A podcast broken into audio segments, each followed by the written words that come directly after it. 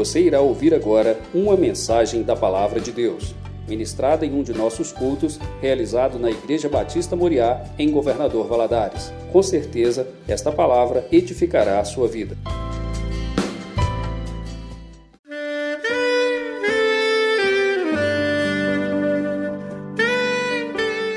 Querido amigo, Deus se interessa por você. Ele conhece as circunstâncias atuais da sua vida. Não hesite em buscá-lo. Em Jeremias 33, versículo 3, ele nos diz: Clama a mim e responder-te-ei, e anunciar-te-ei coisas grandes e ocultas que não sabes. Esperamos que a mensagem ouvida tenha falado ao seu coração e que você e sua família sejam abençoados pelo Senhor Jesus.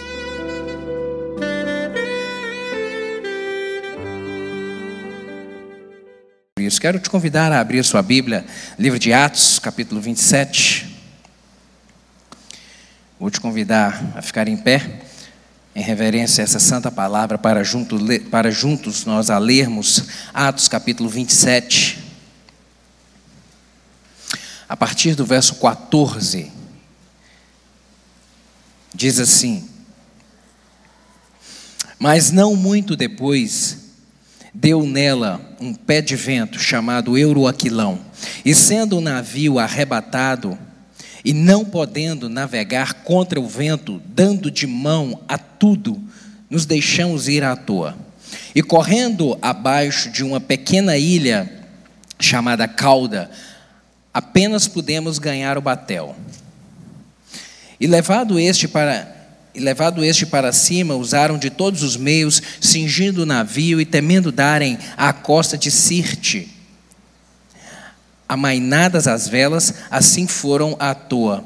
Andando nós agitados por uma veemente tempestade, no dia seguinte aliviaram o navio. E ao terceiro dia, nós mesmos, com as próprias mãos, lançamos ao mar a armação do navio e não aparecendo havia já muitos dias, nem sol, nem estrelas, e caindo sobre nós uma não pequena tempestade, fugiu-nos toda a esperança de nos salvarmos. Havendo já muito, havendo já muito que se não comia, então Paulo, pondo-se em pé no meio deles, disse: Fora, fora na verdade razoável, ó varões, ter me ouvido a mim e não partir de Creta, e assim evitariam este incômodo e esta perdição. Mas agora vos admoesto a que tenhais bom ânimo, porque não se perderá a vida de nenhum de vós, mas somente o navio. Porque esta mesma noite o anjo de Deus, de quem eu sou e a quem eu sirvo, esteve comigo, dizendo: Paulo, não temas Importa que sejas apresentado a César.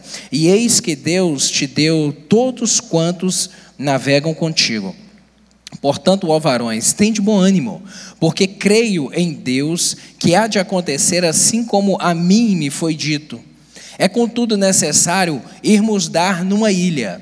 Quando chegou a décima quarta noite, sendo impelidos de uma a outra uma e outra banda no mar Adriático, lá pela meia-noite, suspeitaram os marinheiros que estavam próximos de alguma terra. E lançando o prumo, acharam vinte braças. Passando um pouco mais adiante, tornando, tornando a lançar o prumo, acharam quinze braças. E temendo ir dar em alguns rochedos, lançaram da popa quatro âncoras, desejando que viesse o dia. O 29 novamente. E temendo ir dar em alguns rochedos, lançaram da popa quatro âncoras, desejando que viesse o dia. Amém. Até aqui, vamos orar? Pedir o Espírito Santo que aplique essa palavra ao nosso coração. Pai, te damos graças por estarmos na tua casa. Obrigado por esse privilégio. E em nome de Jesus, agora em volta da tua palavra, meu Deus, rogamos graça do Senhor para que o teu Espírito Santo fale conosco. Queremos ouvir a tua doce voz. Espírito Santo, em nome de Jesus, eu lhe peço que o Senhor comunique essa palavra de uma maneira pessoal e individual ao coração de cada um dos meus irmãos que estão aqui dentro do templo e aqueles que estão conectados conosco nesta hora. Fale conosco, em nome de Jesus. A mim eu lhe rogo graça para transmitir essa mensagem, pois eu dependo inteiramente de ti. Meu Deus, que nessa noite possamos sair daqui cheios do Senhor, encorajados, fortalecidos na fé pela palavra do Senhor, em nome de Jesus. Amém. Você pode se sentar, querido? O apóstolo Paulo, nesse momento aqui, ele havia saído de um porto da Judéia, rumo à Itália, como um prisioneiro. Ele não estava a passeio, ele não estava a turismo, ele não estava a negócio, ele era um prisioneiro.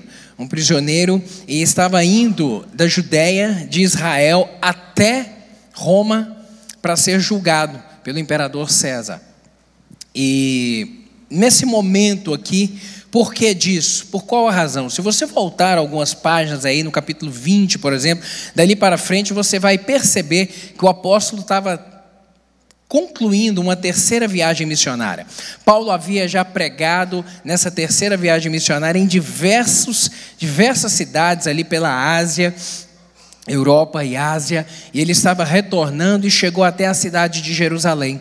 E quando ele chega em Jerusalém, ele permanece ali com Tiago e hum, alguns dias, e ele vai ao templo para poder orar, para poder adorar, e enquanto ele estava no templo, um grupo de pessoas, que é um grupo político da época, formado pelos fariseus e formado pelos saduceus, aquele mesmo grupo político que articulou é, de uma maneira é, ranhida por artimanhas, acusações falsas contra Jesus, e de maneira que ele foi julgado e levado à cruz, condenado e levado à cruz. Esse mesmo grupo político é o que se levanta nessa hora para fazer oposição à vida do apóstolo Paulo e o ministério que o Senhor estava executando através dele.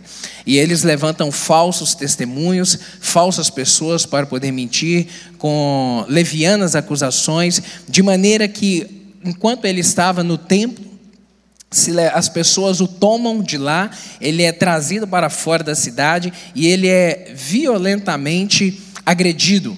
Violentamente, é um linchamento público. E isso causou um grande alvoroço dentro da cidade. Um grande alvoroço. E a guarda pretoriana, a guarda pretoriana era um destacamento do exército romano que ficava ali em Jerusalém. Na hora que viu aquele alvoroço, se levantou de imediato para poder abafar aquele movimento. Porque o Império Romano ele tinha por esse objetivo manter destacamentos em cidades para não deixar haver motim contra o Império. E não sabendo do que se tratava, o destacamento militar vai lá, intervém, apazigua e toma Paulo naquele momento para poder apurar o que está havendo aqui. E Paulo ele foi agredido de maneira tão violenta que ele não aguentava andar, ele teve que ser carregado. E eles trouxeram para dentro do que seria o quartel-general para poder ouvi-lo e para examiná-lo também, para que ele confessasse o que, que é que estava acontecendo. E ele diz o que estava acontecendo, que de forma absurda as pessoas estavam agredindo, e ele se identifica com a sua cidadania de judeu e também com a sua cidadania romana, porque ele seria torturado para poder confessar o que, que seria o seu erro. naquele momento ele fala: Olha, eu tenho cidadania romana. E nenhum cidadão romano poderia ser punido ou preso sem um julgamento justo. E aí, nesse momento, a guarda pretoriana, então, é, decide guardá-lo para que ele fosse julgado pelo governador daquela época. Mas permanecendo ali em Jerusalém algum tempo, descobriu-se, Paulo ficou sabendo que havia esse aquele mesmo grupo político havia articulado um plano para matá-lo. E isso é comunicado ao chefe da guarda. Então o chefe da guarda decide, no meio da noite, é, preparar um esquadrão para retirar Paulo de dentro de Jerusalém. E ele é retirado às escondidas e ele é levado até a cidade de Cesareia, que era uma cidade portuária. Por quê? Porque Cesareia havia um comando militar maior. Cesareia era como se fosse a capital, como se fosse Belo Horizonte, porque o governador morava lá em Cesareia, o governador da Judéia. Então era uma cidade maior, com um destacamento militar maior, e lá ele estaria guardado, porque ele precisava de ser julgado. E quando Paulo chega lá, ele expõe a palavra da verdade, ele expõe o que, que estava acontecendo, e então o governador o mantém preso por dois anos aguardando, e o capítulo, os capítulos anteriores aqui, 25 e 26, vão dizer que o governador esperava que ele, com suborno, que ele pagasse suborno para ser livre. Mas Paulo era um homem de Deus, um homem que confiava em Deus, que esperava em Deus, que sabia que Deus era o, o rumo da sua vida. E ele não se submeteu a isso. E passados dois anos, aquele governador saiu da administração da Judéia e veio um outro governador que decidiu então julgar a causa de Paulo. E aí, nesse momento, Paulo percebe que ele não teria um julgamento justo, porque eles haviam decidido voltá-lo para Jerusalém, para que aquele grupo político apresentasse as suas razões. Eles sabiam que eram levianas acusações, mas ele decidiu então se valer da sua prerrogativa de foro. Paulo tinha foro privilegiado, porque ele era um cidadão romano. Então ele diz: Eu quero ser julgado por César. E nesse momento, então, o governador fala: Bom, já que você apelou para César, então você vai para César, você vai para a Itália para ser julgado. E aí, nesse momento, a gente chega aqui no capítulo 27, no início do capítulo 27, onde começa essa saga, dessa viagem onde Paulo vai sair do porto de Cesareia, rumo agora à Itália. E no meio desse caminho aqui, na condição de preso, acusado de pertencer à, à seita dos nazarenos, de pregar contra a lei de Moisés. Nesse momento aqui, Paulo, nesse trajeto até Roma, ele se depara com essa, com mais esse grande problema na vida dele, essa tempestade que se levanta. Não era qualquer tempestade, foi um grande problema. Vários dias ficaram, o texto vai dizer que por vários dias eles ficaram o barco sem controle. O barco se perdeu por completo, a tempestade levou-os de uma maneira que eles nem sabiam aonde estavam de fato nem sabiam. 14 dias, o texto do capítulo 27, um pouco mais à, frente, vai dizer que por 14 dias eles não viram a luz do sol, de tamanha foi a tempestade. Nós vimos esse dia, presenciamos esses dias, as chuvas intensas no Rio Grande do Sul. E dias que se tornaram noites, de tamanha é, é, impetuosidade que foram as águas ali derramadas. Eu imagino que não foi diferente aqui nesse tempo, porque o, o, o narrador, o escritor do livro de Atos, que é Lucas, que estava junto. Lucas, aquele que escreveu o evangelho que leva o seu nome, era um historiador, um médico historiador, estava junto aqui com Paulo nessa viagem, e ele vai registrando isso. Ele fala que por 14 dias não viram sol, não viram, não enxergaram a lua, e que também ficaram sem comer porque não sabiam se teriam alimento, até quando teriam alimento. E era um navio grande, não era um barquinho pequeno. No versículo 37 aí da sua Bíblia vai dizer que haviam 276 pessoas nesse barco. É muita gente. É muita gente. O barco realmente era um navio grande para aquele tempo. Era um grande barco, mas ainda assim, com toda a estrutura, certamente dirigido por um capitão extremamente experiente que conhecia aquelas águas, que conhecia o fluxo da maré, mas ainda assim o surpreendente aconteceu. E ele se vê nesse momento aqui, em uma situação extremamente difícil, de caos, de dificuldade. Mas durante a noite, sem enxergar onde estavam, mas percebendo, percebendo que haviam, estavam se aproximando de alguma coisa, de algum lugar que poderia ser terra, eles com receio de que o navio se arrebentasse nas rochas, os marinheiros então decidem lançar âncoras aqui, com o propósito de estabilizar o navio, com o propósito de trazer segurança para o navio. E a bordo desse navio havia essa grande, essa pequena multidão, na verdade, de 200 e mais de 270 pessoas e um homem de Deus apóstolo Paulo. A gente faz referência a ele aqui especificamente. Havia outro homem de Deus, Lucas, mas o apóstolo Paulo, um homem de Deus, um homem de Deus, um homem com uma missão ou em uma missão, porque Paulo não estava aqui à toa ou viajando, não, ele estava em um propósito, nós falaremos a respeito disso. Era um homem de fé, era um homem que confiava no Senhor, no seu poder e no seu agir, era um homem que cria no mover do Senhor na sua vida e era um homem que estava em comunhão com o Senhor.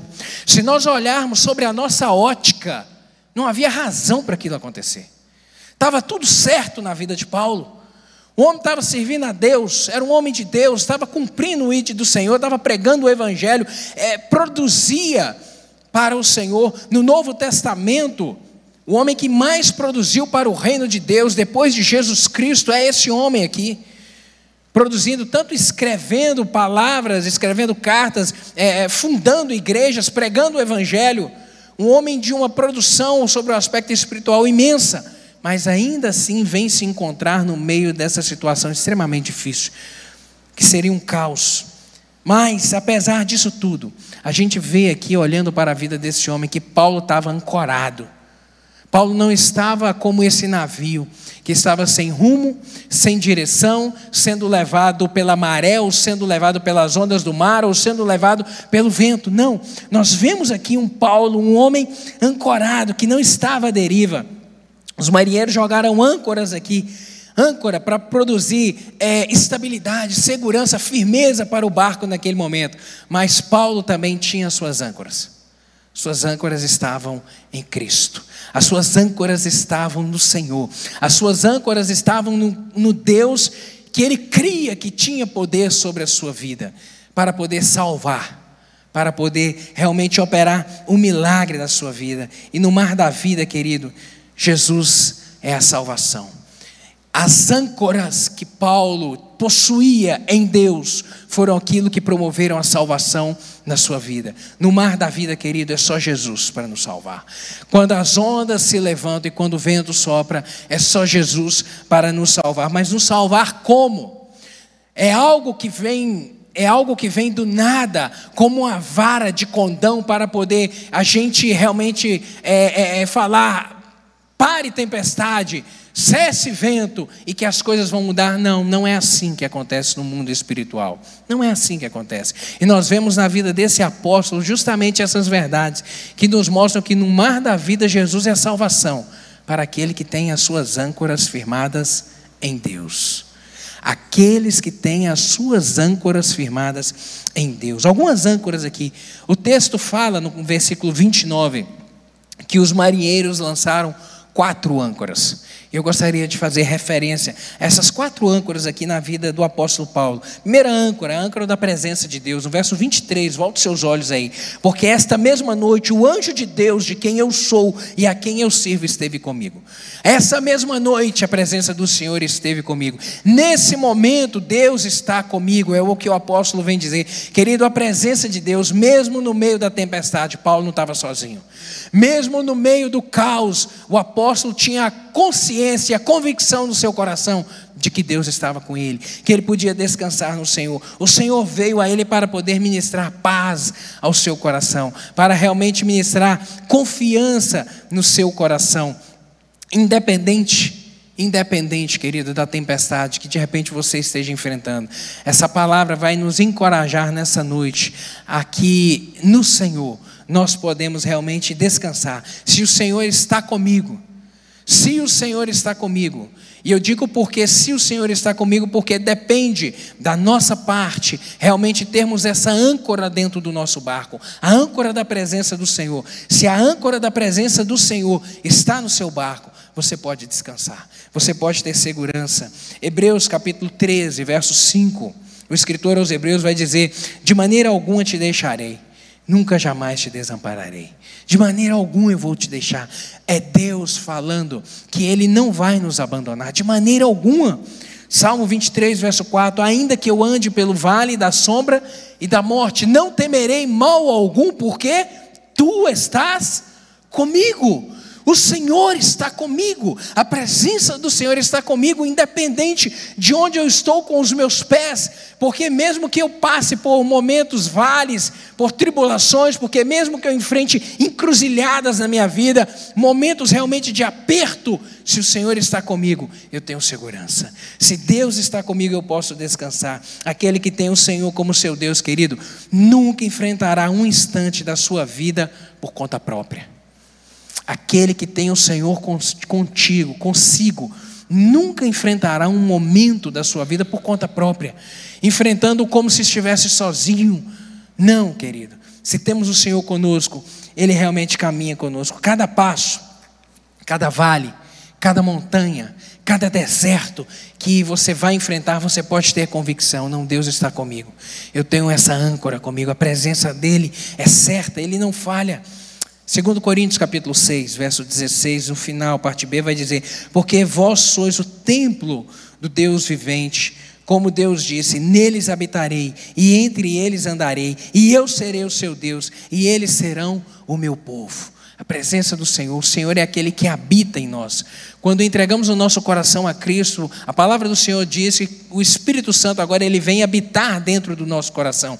O Espírito de Deus agora vem morar conosco, vem estar conosco. E é esse Espírito que caminha conosco todos os momentos da vida, seja na escola, seja no trabalho, seja nos negócios a resolverem, seja nas coisas a fazer, seja nos atendimentos, por onde você for, você pode ir caminhando e declarando isso, Senhor, o Senhor está comigo. Deus, eu confio em ti. Deus, passa na minha frente. Deus, aplane no meu caminho, Senhor.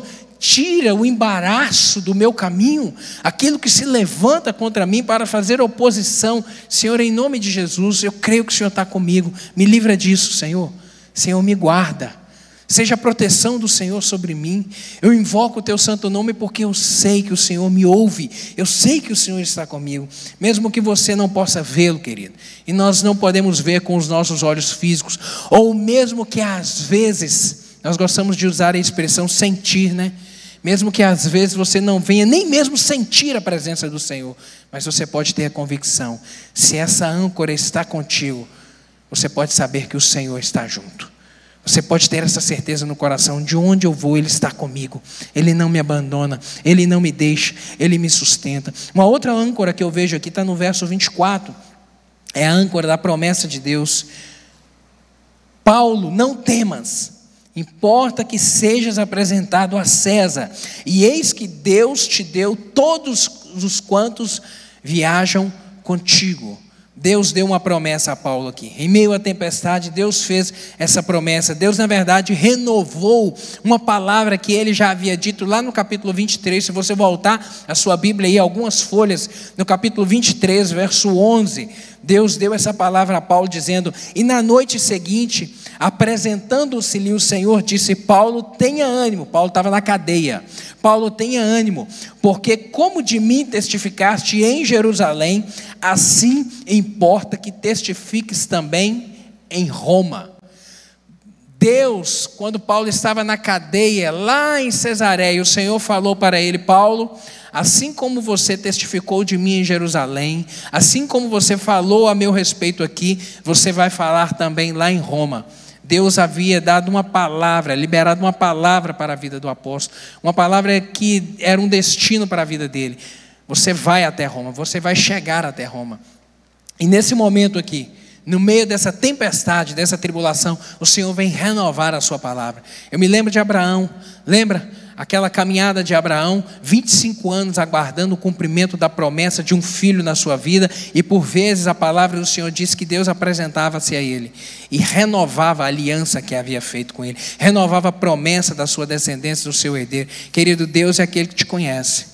Deus conhece a sua estrutura, os seus limites, a sua força, a sua fé, os seus momentos de abatimento, os seus momentos de desencorajamento, os momentos que você está com a cabeça baixa, pensando, meu Deus, e agora? Senhor, o que será de mim nesses momentos? O Senhor que te conhece é aquele que se apresenta a você para poder renovar o compromisso contigo, para poder renovar a aliança, para poder te trazer à memória aquilo que te traz esperança, para poder dizer, vamos para frente, não acaba aqui o fim não é aqui. Há coisa para poder ser vivida. Deus, em sua presciência, já sabia de tudo, querido.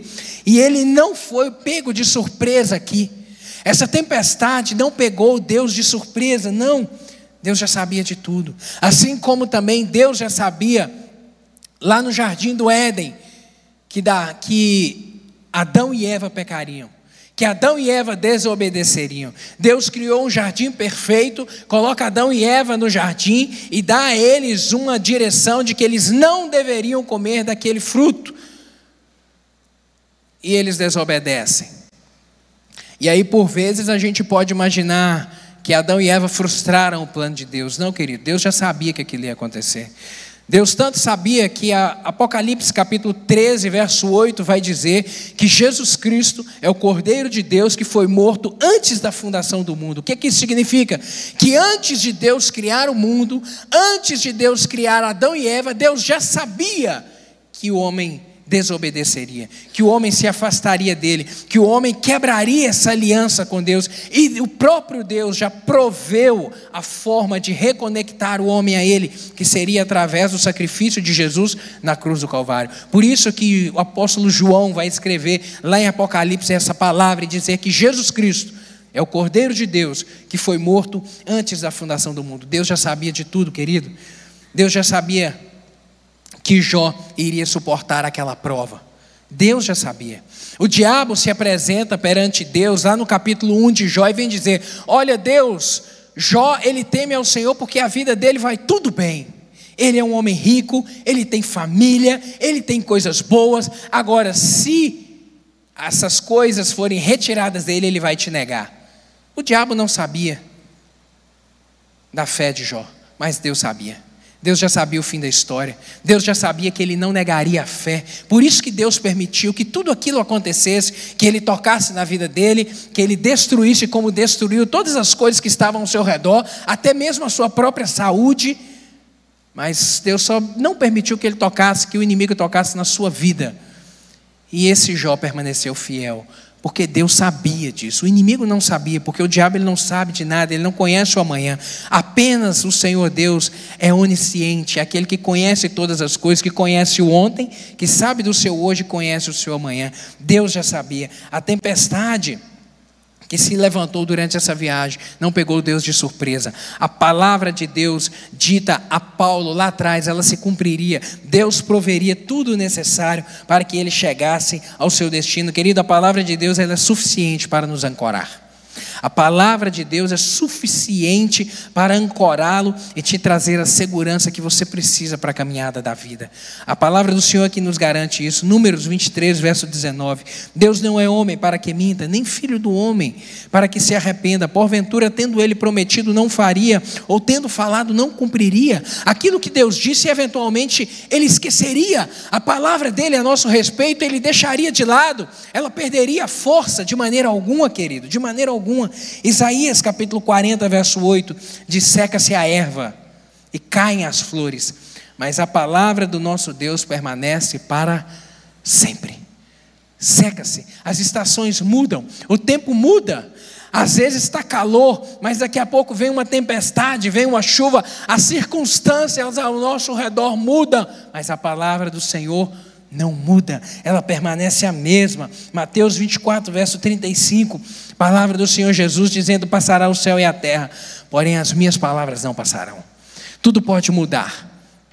Os conceitos do mundo podem mudar, as convicções do homem podem mudar, os princípios do homem podem mudar, aquilo que o homem acredita ou deixa de acreditar, ele pode mudar, os seus valores podem mudar, mas a minha palavra não muda. Fique com ela.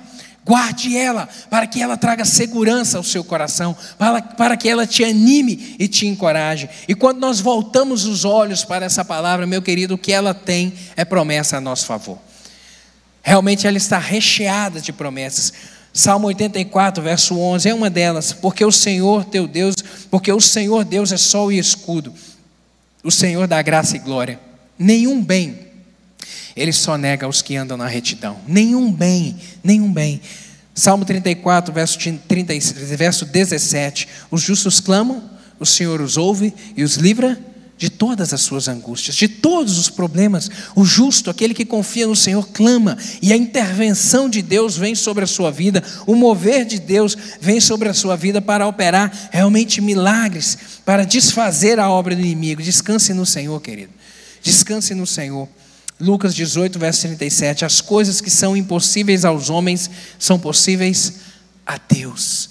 Aquilo que é impossível para você, aquilo que a sua mão não pode tocar, aquilo que com os seus braços você não pode alcançar, há poder no nome do Senhor. Deus pode fazer, Deus pode transformar, Deus pode quebrar e fazer de novo. Deus pode construir de novo. Deus pode abrir a porta onde ela não existe. A palavra do Senhor diz que Ele é aquele que abre caminho no deserto, é aquele que dirige, é aquele que, quando o mar se levanta, Ele acalma a tempestade, e quando ela, o mar se fecha diante de nós, Ele faz ele abrir, porque o Senhor tem o controle de todas as coisas. A Sua palavra diz isso. Uma outra âncora que eu vejo é no verso 25, a da confiança em Deus.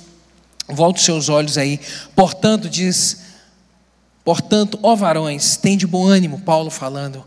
Portanto, tende bom ânimo, porque creio em Deus que há de acontecer assim como a mim foi dito. Eu creio em Deus, como ele falou, ele vai cumprir, aquilo que ele disse vai acontecer. Paulo vem demonstrar e expressar aqui a sua confiança, querido. entenda uma coisa: que as promessas só têm valor na vida daquele que confia que Deus é poderoso para cumpri-la.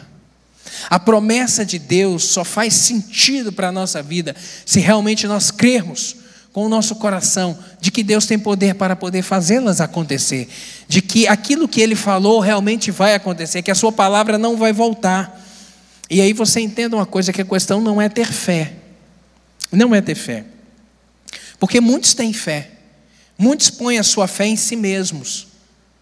Muitos acreditam que eles são capazes de resolver os seus problemas, as suas circunstâncias, que eles têm. Muitos tem fé na sua saúde, que no seu vigor físico ele pode trabalhar, ele pode ir para frente. Muitos colocam a sua fé nos seus recursos financeiros, outros colocam a sua fé no seu network, nos seus relacionamentos, na sua habilidade de relacionar com pessoas e obter respostas, soluções para problemas. Muitos acreditam nisso. Então a questão não é ter fé, a questão é onde se colocar a fé. É onde está posta a fé. A Bíblia, eu repito, está repleta de promessas de Deus, mas elas só vão produzir fruto na sua vida se você colocar a sua fé no Senhor, unicamente nele, e crendo que dele virá a resposta e tomar posse delas, e falar: Senhor, em nome de Jesus, eu me aproprio da tua palavra.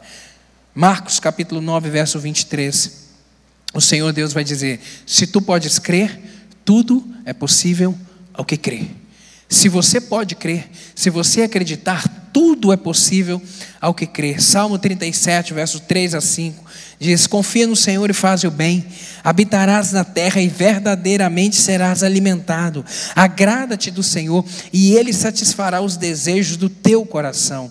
Entrega o teu caminho ao Senhor, confia nele e o mais Ele fará. Entrega o caminho, entrega a vida, entrega o futuro, entrega os negócios, entrega tudo, entrega a família, entrega o casamento, entrega os filhos, entrega a profissão, entrega os sonhos ao Senhor, entrega tudo na mão dele. Confia. Confia de que Ele tem a melhor direção, confia de que Ele tem a resposta, confia de que Ele cuida e provê e protege, confia nele. E o mais, Ele vai fazer. E aí no mais você pode descansar, sabendo que está nas mãos daquele que tem todo o poder. Nossa confiança deve estar porta, posta unicamente do Senhor, querida. Nossa vitória não vem de homens, nossa vitória vem de Deus, vem do mover do Senhor. Os homens passam, as pessoas fraquejam, mas Deus permanece fiel. Aquilo que Ele disse, Ele cumpre. Coloque a sua confiança nele.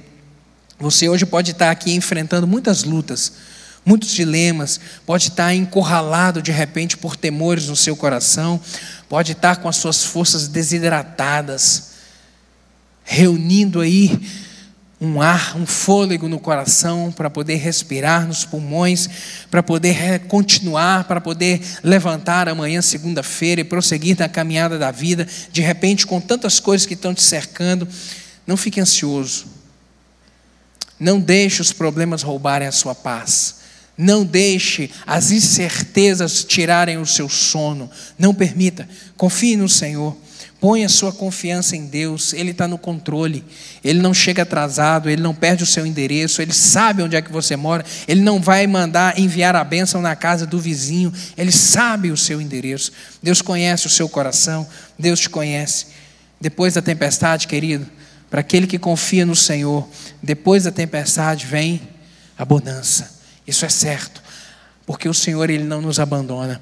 A tempestade não é para te sucumbir, a tempestade não é para te engolir, a tempestade não é para fazer o seu barco naufragar. Creia nisso em nome de Jesus. A tempestade não é para fazer o seu barco naufragar. Uma quarta âncora que eu vejo aqui é a âncora da providência de Deus. Nesse mesmo verso 24 aqui, onde Paulo vai dizer: Não temas, importas que seja apresentado a César O Senhor vem dizendo: não temas, importa que sejas apresentado a César. Deus vem dizer essa palavra a Paulo. Deus vem dizer: olha, Paulo, fique tranquilo, eu vou prover o que você precisa. Eu vou prover na medida certa aquilo que você necessita. Deus estava dizendo, Paulo, a providência venha da minha parte. Você não vê a solução, você está com há 14 dias à deriva, ninguém nesse barco tem um controle de nada, o capitão experiente ele não sabe o que fazer, a tempestade está levando o barco de um lado para o outro. O Lucas vem, no texto que nós vemos aqui, vem dizer que chegou a certo ponto que no coração de todos faltou a esperança da vida. Eles imaginaram que realmente todos morreriam. Não teria solução para esse problema aqui. Foi-se embora a esperança deles naquele momento ali. Mas Deus vem dizer: Paulo, fique tranquilo. Paulo, a provisão para o salvamento da sua vida. E agora eu vou te fazer uma promessa que não é só você, mas todos os que estão contigo serão salvos. Querido, isso demonstra que a tempestade estava sob o controle de Deus. Tudo estava sob o controle de Deus, porque Ele tem o domínio nas suas mãos. Romanos capítulo 8, verso 28, esse mesmo apóstolo Paulo vai dizer que todas as coisas contribuem juntamente para o bem daqueles que amam a Deus. Todas as coisas contribuem. Às vezes na sua vida está acontecendo algumas coisas que você não consegue compreender. Você está se perguntando, meu Deus, mas por que disso? Senhor, qual a razão disso? Eu temo ao Senhor, eu confio em Ti, eu apresento a minha casa em oração.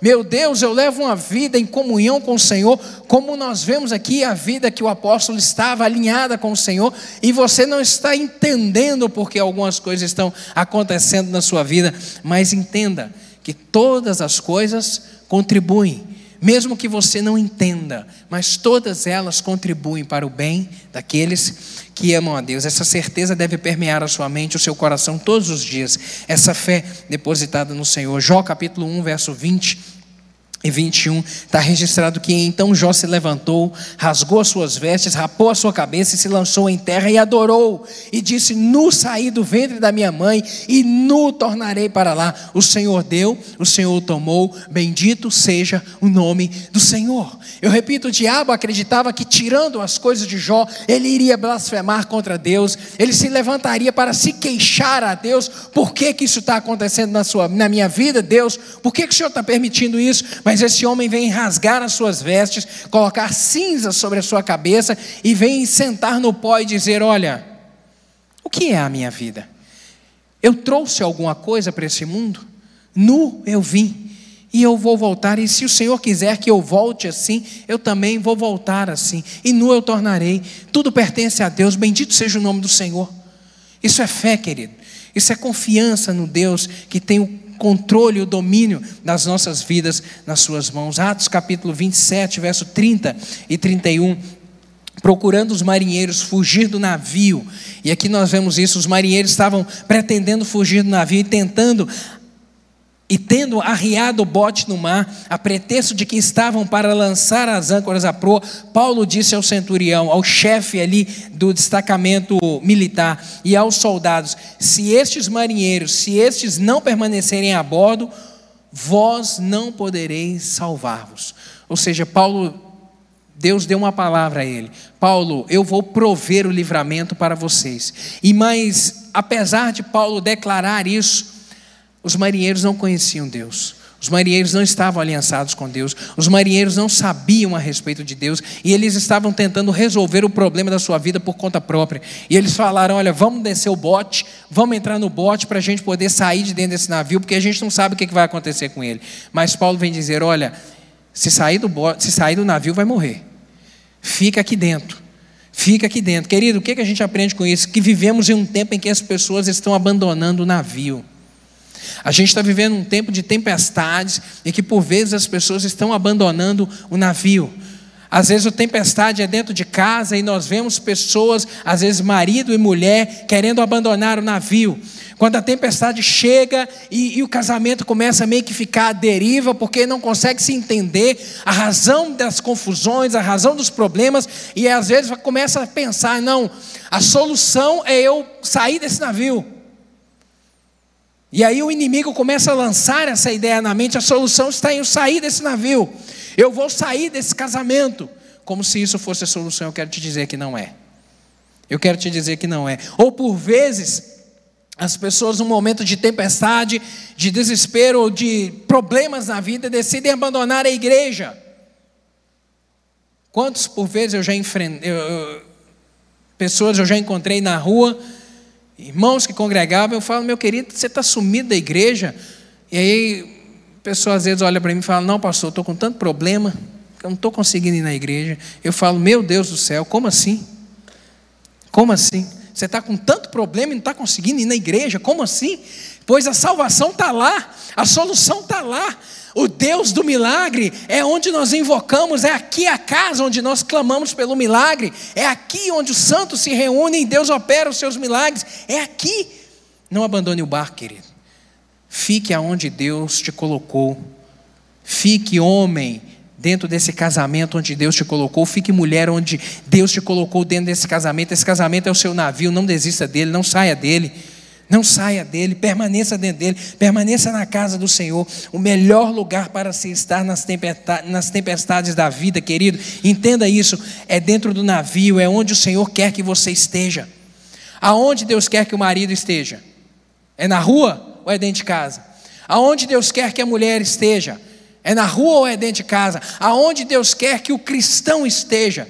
É fora da igreja ou dentro da igreja? É na comunhão dos santos. É aqui que o Senhor quer que você esteja. Em nome de Jesus, permaneça firmado. E no versículo 44, aqui para encerrar, nós vemos que Deus cumpriu a sua palavra. Deus salvou. Deus cumpriu a sua palavra. No verso 44. E os demais, uns em tábuas, em outros em coisas do navio. E assim aconteceu que todos chegaram à terra a salvo.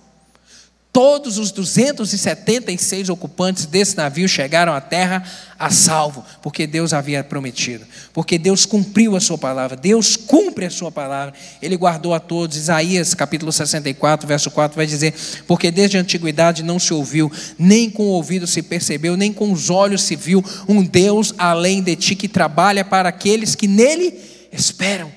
Confie no Senhor, querido, Ele é que trabalha por você. A palavra do Senhor diz que enquanto nós deitamos a cabeça no travesseiro e dormimos, Ele trabalha por nós. Mas quando nós confiamos nele, quando nós cremos na Sua palavra, Deus é capaz de resolver tudo. Pode parecer que o barco vai afundar. De repente você está aqui hoje até imaginando o barco vai afundar, mas eu quero te dizer em nome de Jesus, pode parecer que a tempestade vai te engolir, mas eu quero repetir isso para você: Deus está no controle. Deus está no controle desse barco, Deus está no controle dessa tempestade. Se você tem as suas âncoras firmadas no Senhor, estas âncoras aqui que sustentaram o apóstolo, você pode crer que Deus não vai te deixar naufragar, o Senhor está contigo, Ele não vai te abandonar, Ele vai te sustentar e Ele vai trazer salvação para a sua vida, salvação para a sua casa, salvação para o seu casamento. Toma posse dessa palavra em nome de Jesus. Amém. Eu quero orar contigo, vamos nos colocar de pé. Há poder no nome do Senhor. Há poder no nome do Senhor. Você está com as suas âncoras lançadas aonde? Onde estão as suas âncoras? Elas estão no Senhor? Se as suas âncoras estão no Senhor, eu quero te dizer nessa noite: solte elas, para elas trazerem estabilidade ao barco da sua vida. Deixe essas âncoras descerem, tocarem no fundo do mar para elas trazerem segurança na sua vida. Mas essas âncoras aqui, a âncora da presença do Senhor, a âncora da confiança em Deus, a âncora da fé nas promessas do Senhor, são essas âncoras que vão te salvar, querido. No mar da vida, Jesus é a salvação. No mar da vida, Jesus é a salvação, mas se as suas âncoras estiverem postas nele, em nome de Jesus, solte elas nessa noite. Eu gostaria de te encorajar a declarar isso. Declarar, Senhor, eu preciso de Ti. Quero orar com o Senhor. Quero orar contigo nessa hora. Se o Senhor falou ao seu coração, se essa palavra foi para você, se você chegou hoje aqui desanimado, desencorajado, como Paulo, no meio de um barco que está prestes a naufragar, a deriva, que você não sabe aonde a sua vida vai dar, coloca a mão no seu coração que eu quero orar contigo. Se hoje a sua vida de repente está à deriva, realmente sem direção, se alguma área da sua vida está assim, sem direção e você está se perguntando consigo mesmo, aonde é que eu vou chegar, o que é que vai dar isso daqui? essa palavra essa noite é para você, para poder dizer: coloque as suas âncoras em Jesus, porque Ele é a salvação. No mar da vida, Jesus é a salvação. Deus, obrigado. Obrigado pela tua palavra que nos aponta para o Senhor que nos mostra que o Senhor é o Deus que tem o controle de tudo, de tudo nas nossas vidas. Deus que nada passa desapercebido. Senhor, e o Senhor conhece o coração da vida dos meus irmãos aqui. Meu Deus, os dilemas, as tempestades, os ventos que estão soprando, meu Deus, a maré que está agitada em algumas áreas da vida. Meu Pai, mas em nome de Jesus, nessa noite, a tua palavra vem nos apontar e nos dizer, meu Deus, que no mar da vida o Senhor é quem nos salva. Meu Deus, mas só vai salvar aqueles cujas âncoras estiverem postas em Jesus, porque é Ele que estabiliza a nossa vida, é Ele que traz equilíbrio para a nossa vida, é Ele que nos dá firmeza, Deus, é Ele que não nos deixa naufragar, é o Senhor, meu Deus, e eu lhe peço que em nome de Jesus, Teu Espírito Santo, meu Deus, possa intervir de uma maneira poderosa na vida desses meus irmãos, para, meu Deus, quebrar e desfazer toda e qualquer amarra do inimigo, se houver algum poder do maligno, alguma força do mal que seja anulada nessa noite em nome de Jesus, porque há poder no nome do Senhor. Meu Deus, eu lhe peço que o Senhor possa trazer, meu Deus, um renovo de fé a esse coração nessa noite, um renovo de esperança no Senhor, para crer, meu Deus, que a vitória virá, que o Senhor não vai deixar o barco naufragar, meu Deus, que, ah, Deus, o Senhor vai intervir na hora certa, no momento certo, meu Deus, do Senhor virá a salvação, porque o Senhor é Deus de milagre, em nome de Jesus. Completa, Pai, eu lhe peço essa palavra com sinais e com prodígios na vida de cada um dos meus irmãos, em nome de Jesus. Amém e amém. Ainda